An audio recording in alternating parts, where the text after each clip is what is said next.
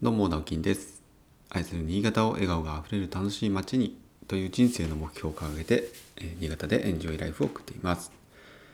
おはようございます。えー今日は9月の22日木曜日ですね。えっと、明日からまた3連休の方も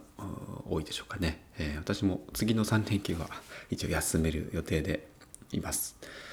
えー先週の3連休はですね全て、えーまあ、仕事になってしまったので 結果的にですが、えーまあ、先週は本当にもう怒涛の1週間でなんかあんまり記憶がないんですけど、え かなり ハードな1週間だったので、まあ、さこのね3連休は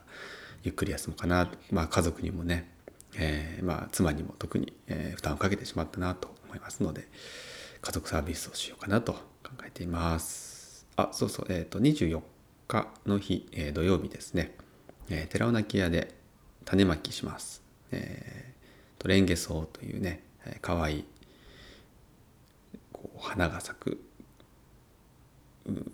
まあおは花ですねレンゲソウって花をですね、えーこう地面にあのー巻くことで雑草を少しでもこう抑えようという計画です。はい、今ねあのお手伝いしてくれくれている方からのアドバイスで、えーそういうことにしました。うん、それはちょっと思いつかなかったので非常にね、えーありがたい申し出でですねしかも、えー、ともう伸び放題だった草も、えー全部買っていただいてですね本当に助かっています。えーまあ、10時ぐらいから、え12時ぐらいまでで、え適当にやろうと思いますのでもしね、え遊び行こうかなという方、え来てみてくださいお子様連れでも大丈夫ですえっとそんなもんかな。はい。今日はですね、えーまあ、昨日の夜に妻とちょっと話をしてたんですけどそこからね派生してうん、またこう私の得意なね住宅そう産業住住環境の方に持っていこうかなと思っているのがですねえーっと、まあ、これも何て言うんでしょう、まあ、結論がある話ではないんですけど昨日はですね、まあ、自分の子供ですね長男のことについて話をしてました。で何かっていうと昨日の病院に行ってきてですねま妻が連れてってくれたんですがえ喘息だということで、えーまあ、診断が出たんですね。でまあもともとちょっとアレルギー体質で、えーまあ、体がちょっとこう痒くなってですね、えー、かいてしまって、えー傷ができるとか、まあ、若干アトピーまではいかないんですけど、まあ、部分的にはそういうアトピーっぽいような、えー部分が、えー結構体調悪い時は増えたりとか、えまあ、結構かゆがるんですよね。体をかゆがるんで割とその薬を塗り薬は毎日塗ってますしあと飲み薬もひどい時はね飲み薬も処方してもらってそのかゆみを抑えるってことを、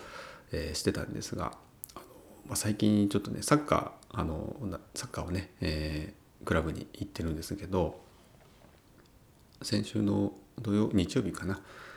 あ月曜日かな祝日かなあの時に、まあ、私は行ってなかったんですが、えー妻が連れてた時にすごい咳をしててサッカーやってる時にですねでもう途中でちょっと休ませたらしいんですね。でまあ妻が言うには前々からそういうねこう咳がなんかこう止まらなくなる、まあ、喘息っぽくなる咳が、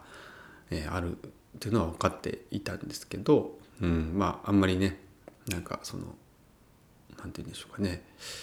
まあ認めたくないっていうのはあれですけど、うん、なんかこう診断されるのもまあやっぱねそれはそれで親としてもまあまあ嫌嫌というかね、うん。まあ、そういう気持ちもやっぱりあるので、えーその喘息のまあ何ていうんですか検査みたいのはしてなかったんですね。でまあそれで昨日、えー喘息ということで、まあ、診断を受けてまあもともとそのやっぱり喘息ってそもそも私も知らなかったんですけどアレルギー反応のまあ一種で喘息になるってこともやっぱりあるらしくてですね。まあそこそこ由来の、うん、ものだなと。数値をその息をこう吹きかけてね検査する数値でもう5倍4倍5倍のあの数値が出たので、まあ、間違いないかなということで。また血液検査には行くらしいんですがでそれでね、えー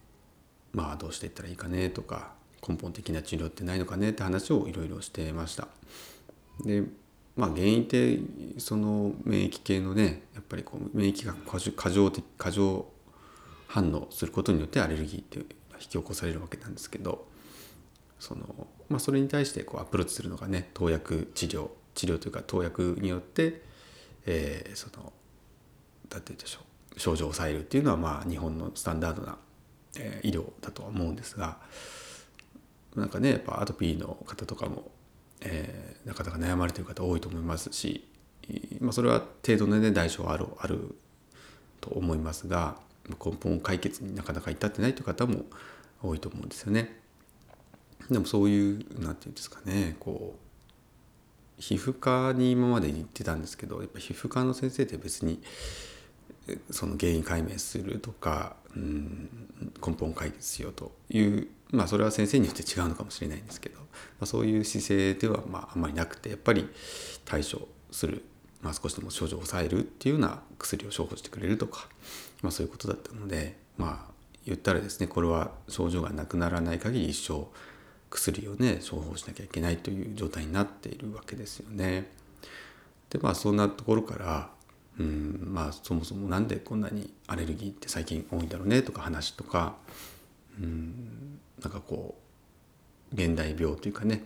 昔と違って何が変わったんだろうねみたいな話は、まあ、してたんですけどでそんな中で一つこう電磁波だったりとか、え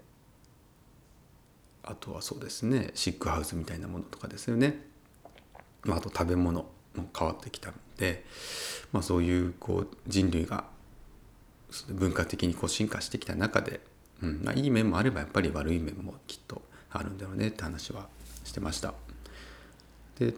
最近ねあのうちもキャンプキャンプ行ってますけどキャンプって今流行ってるじゃないですか。でそういうのもあのよく言われますけどデジタルデトックスっていう呼ばれてるようなものがこうまあ自然とねなんか皆さんもこうそれを意識してやってる方もいれば別に無意識でそういうふうにねただ自然にキャンプに行くのは楽しいっていう方も多いと思うんですけど、まあ、単純にそのやっぱり家の中って今、えー、コンセントとかスイッチとか照明とかで囲まれていますから基本的に家今の高性能の家ってやっぱ電磁波に囲まれてる環境なんですよね。それってやっぱ目に見えないので実際その自分たちの人体にねどんな影響があるかってやっぱり分かりづらい部分もあるんですけどでも紛れもなくこう存在するものではありますから、まあ、そういった影響っていうのもちょっとあるのかなという話もしてました。まあ、単純にあと私が田舎育ち今生まれ田舎育ちっていうのもあってやっぱ田舎に行くとね落ち着くよねとかで妻もあのこう生まれ育った家って今ここ今我々が住んでる新潟市の堺西区の堺という地域ですけどちっちゃい頃はもう田んぼに囲まれた団地で今今はと違ってね本当に何もなかったんだよねって話をしてて昔はホタルも飛んでたっていう話ですからまあそういうところからこう今30年ぐらいかけて一変してですねまあちょっと都会化してきてるっていうところもまあだいぶ変わってきてるよねって話をしてました。でそれっていうのはまあ社会のねその自分たちがどうこうというよりは社会の、え変異なのでどうすることもできないんですけれども、まあ、例えばじゃあそれでそれらがね嫌だからということで、まあ、田舎に引っ越すとかね郊外に行くという方もいらっしゃると思いますし我々だったら例えば魚沼に行くとか、えー、種子島に行く移住するなんていう選択肢もあるわけですよね。でそれによって例えば長男の症状があの緩和されるのかどうかっていうのももちろんわからないんですけど、まあ、生活習慣とか生活環境食べ物っていうのは変わるでしょうからね、うんまあ、もしかしたら改善されるかもしれないです。ただまあそういうのってこう限界がやっぱりありますから現代でねそういうじゃあ何て言うんですかね本当にオーガオーガニックで自然なこう暮らしをしたからといってそれで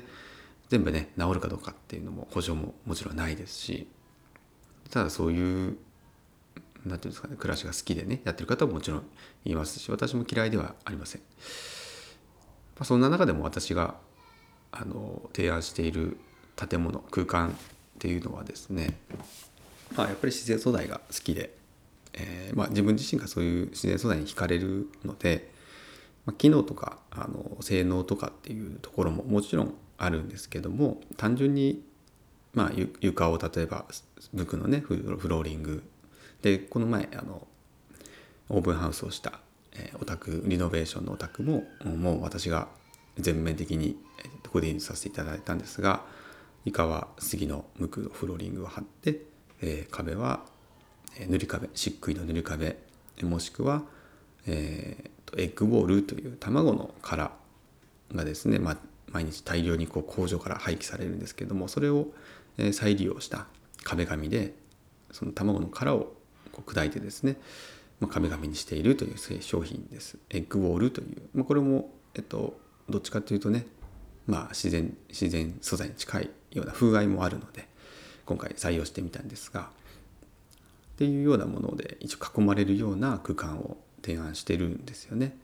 でそういうところはあのまあせめてねその家家って長く住む人間が長く住む空間ですから、まあ、少しでもこうケミカルなものよりは、えー、そのメンテナンスがとかね、えー、その汚れやすさとかっていうところよりも私はその価値観のやっぱり自然なものに囲まれるっていうところに向いているので、まあ、そういうふうになるべくしてるようにはしてます。とはいえ一方ですね今我々が住んでいる家っていうのは結構私のその理想とする空間とはちょっとかけ離れてる部分があるので、まあ、そこはねなんかギャップがあるなっていうやっぱ自分の家っていうのは後回しにしがちっていうのはねすごく非常に自分の身を持って体感してるんですが まあいずれはね、えー、そういうふうにしたいなとは思ってますしまたここにずっと住むかどうかっていうのもねわからないので、えー、まあその辺も加味しながらね、えー、無駄にならないような計画を立てていきたいなとは思っておりますがまあ単純に自分がやっぱり好きで自分の家だったらとか自分が住む空間だったらっていうふうに考えてなるべく私はそういうふうに提案をするようにしています。でそれによってじゃあどんな効果が現れるのかっていうのは、まあ、目に見えてわからない部分が多いと思うんですけれどもまあでも昨日の、えー、夕方ですね、え、そのリノベーションしたお宅オープンハウスをしたお宅の一応、まあ、引き渡しというか完成したのでえー、まあ、見ていただいて、えー、鍵をお渡ししたという、まあ、もうちょっと工事は実は続くは続くんですが一区切りということで見ていただいたんですが、あのまあ、ご夫婦でね来ていただいて、えー、実はあの旦那さんも県外出張まだされているので、まあ、単身赴任なのでなかなか新潟に来れないんですよね。えー、そういう意味では完成してから初めてまあ、ご夫婦で見られたんですが非常にあの喜んでいただいてですね、まあ、住むのが楽しみだなんていうふうに言っていただいたので本当に、まあ、設計者冥利に尽きるかなと改めて感じました。まあ、そういうふうにね、えー、私のこう好きな空間を実現させていただけるお客様っていうのは本当にありがたくて、まあ、それによってまたあのそうですね、えー、心地よい暮らしができたら一番それがやっぱり私の望むこの空間提案というところの目標なので、えー、その辺またですね、えー、おいおいちょっと住んでから聞いてみたいなというふうに思っております。はい、ということでちょっと今日はですねその、まあ、アレルギー疾患と、まあ、現代病と、うん、住環境というようなお話をさせていただきました。まあ、何が正解かはちょっと分かりませんけどまあせめて自分が、えー、これがいいなと思ったものは素直に正直に提案していきたいなと思っております。はい。ということで、今日も一日お仕事、張り切って頑張りましょう。それではまた。バイバイ。